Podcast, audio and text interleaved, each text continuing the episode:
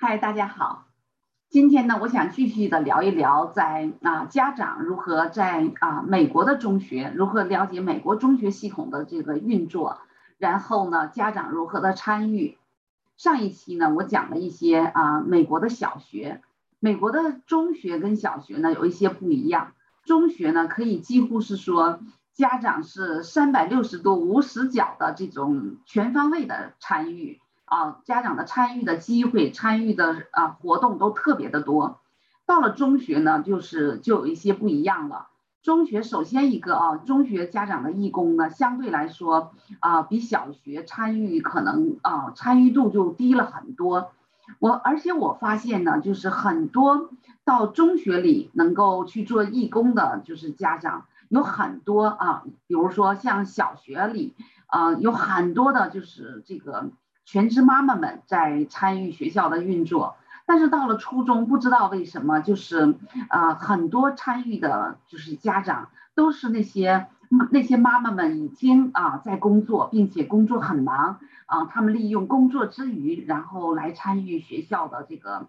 运作。嗯，我在想，可能主要的原因是因为。中学里的这个家长义工的参与的机会，相对来说呢，就是一种管理性，或者是说一种啊智力性的一种参与就比较多。比如说像啊，我刚刚有幸在啊中学，我女儿的中学里，我做了一年家长委员会的，就是会计。在这一年做家长委员会啊，这个会计的这个时间里呢，我觉得真的是，呃，有收获很多很多。首先第一个呢是了解了中学系统的这个运作，也同样的，美国的中学呢也是跟小学一样，就是学校呢它负责的就是这种教学任务，然后呢家长呢就是有一半的这种参与，就家长委员会有一半的这样的参与。啊，学校的这种课外活动都是由家长委员会在管理和运作的，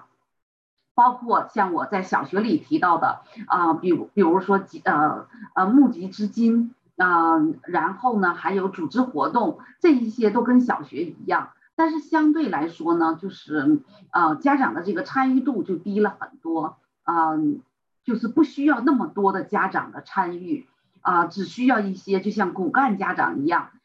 那很显然呢，这些家长呢，可能就需要啊很多很多直接跟学校的这样的啊参与，因为在小学里，可能家长会做一些基本的这种帮助性的工作，比如说复印呐，或者是说呃去呃帮他们在呃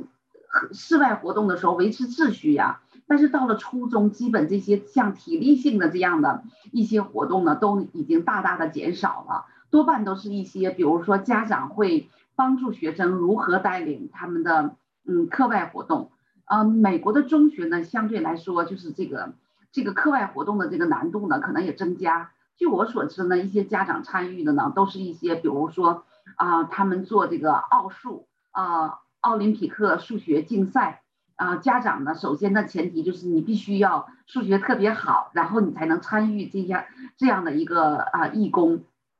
所以呢，对家长的这个要求的这个难度呢，也增加了很多啊！不但是在语言上，不但是在啊这个专业上，就是都对家长有了这样的一定的要求。那我们家长委员会呢，就是说啊，一般的就是说呃，家长委员会有各个部门，也是像小学一样，有都有一个 chair 啊，就是有一个专门的主席负责。然后呢，我们这个总的家长委员会呢，我们一般是有五个。呃，五个家长作为这个董事会成员，那我们这个五个董事会成员呢，一般的就是有主席、副主席，然后有秘书，然后有财务，还有一个啊，有的时候就是啊，这个呃，这个这个参与的这个组织啊，组织参与的这样的一个啊，一般性的这样的一个呃呃义工职位。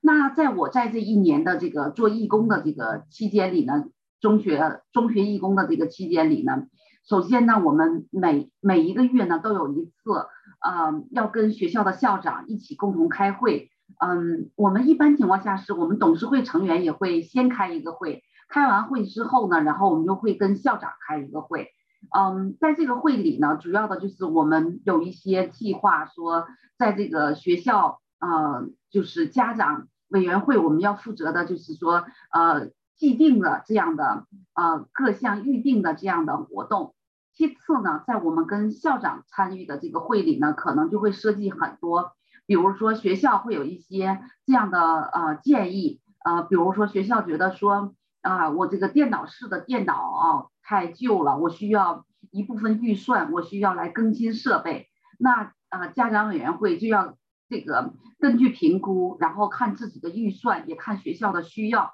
以及学校目前现有的情况。然后呢，我们啊董事会成员会啊决定啊就是投票决定是否通过。然后校长啊就是每校长的每一个学校的活动的这种预算呢，都需要跟这个家长委员会来也来协商啊，然后最后决定。所以呢，在啊在这个美国的公立学校里，就是校长与家长委员会的这个呃董事会成员的这种。呃，合作是非常密切的，是互相之间都是要彼此互相支持、互相啊协助的，才能啊让这个学校的正常的教学活动能够正常的进行。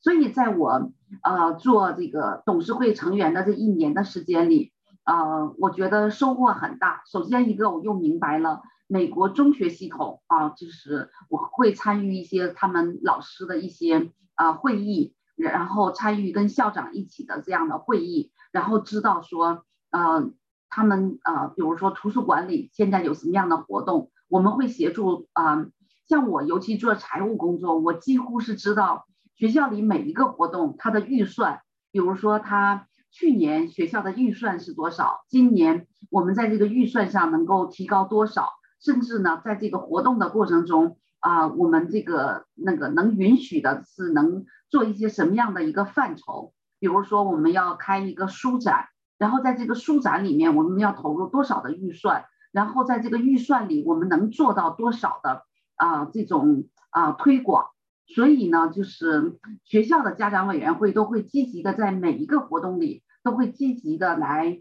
啊控制啊预算，呃，然后来啊推动学校的这种正常的教学的活动的进行，甚至呢，我们常常。家长们真是群策群力，我们为了为学校能够啊多募集一些啊筹集一些资金，所以我们还会多找很多很多各种各样的机会，比如说我们会跟啊卖文具的文具商店一起合作，然后呢集体的为学校啊买这个文具用品，然后呢能得到一些啊折扣，然后这些折扣也用于学校的这种啊活动。同时呢，我们也会收集一些，比如说是一些啊废旧的纸张上的一些啊 coupon code 啊，就是像一些打折的一些啊呃卡。然后呢，我们拿到以后呢，然后我们也一起来为学校赚钱。所以就真的是，嗯，学校的这个家长委员会的家长，真是尽自己最大的努力，愿意甚至那个呃花了很多时间，然后来为学校募集资金。然后支持学校的各项的这个活动。我们在这个委员会期间呢，我们帮学校，比如说我们会啊新跟进一些呃电脑设备，或者是说给学校买一些 Chromebook。现在美国的学校呢，就是他们非常的啊学学生呢，就是真的条件很好，几乎每一个学生都有一个呃 Chromebook，就是那种啊学。学生用于学习的这样的一个啊，像小电脑一样，所以非常的方便。所以啊，就是家长们呢，在这样的活动，甚至家长积极的想办法，各样各种各样的筹集资金啊，希望那个啊各个家庭都能够参与啊，包括这种会员制，包括这种啊募捐，包括各种各样这样的活动。所以在初中的时候。啊，让学生呃，愿让家长能够更多的参与学校的这种运作啊，参与学校的活动，然后呢，让学生呢最后呢，嗯，他能够获益啊，在这个学校有这种啊非常丰富的教学资源下，所以对学生的学习也是产生啊也有很多的便利。其次呢，我还记得在我们这个呃做董事会期间呢，啊，我们也特别注意学生的心理健康啊，我们多次的会跟学校一起洽谈说，呃，注意学学生的这种心理健康，为学生的心理健康提供各种各样的支持啊，比如说我们请专家来啊，给学校啊，在我们开家长家长会议的时候。我们邀请这个心理学家，然后来学校做这样的一样的呃讲座，然后来教育家长和呃学校学生呃，当学生啊，比如说抑郁了，或者是学学生之间有这种霸凌，应该怎么办？应该如何的克服？所以呢，我想就是说，尤其是对于我们华人的家长。啊，真的是应该，第一是多跟你身边啊比较有经验的家长常常的交流，了解这个学校他啊他的活动以及他学校的就是他过去的一些传统，积极的参加学校的各项啊活动的进行，这样呢对你的孩子都是特别的有帮助。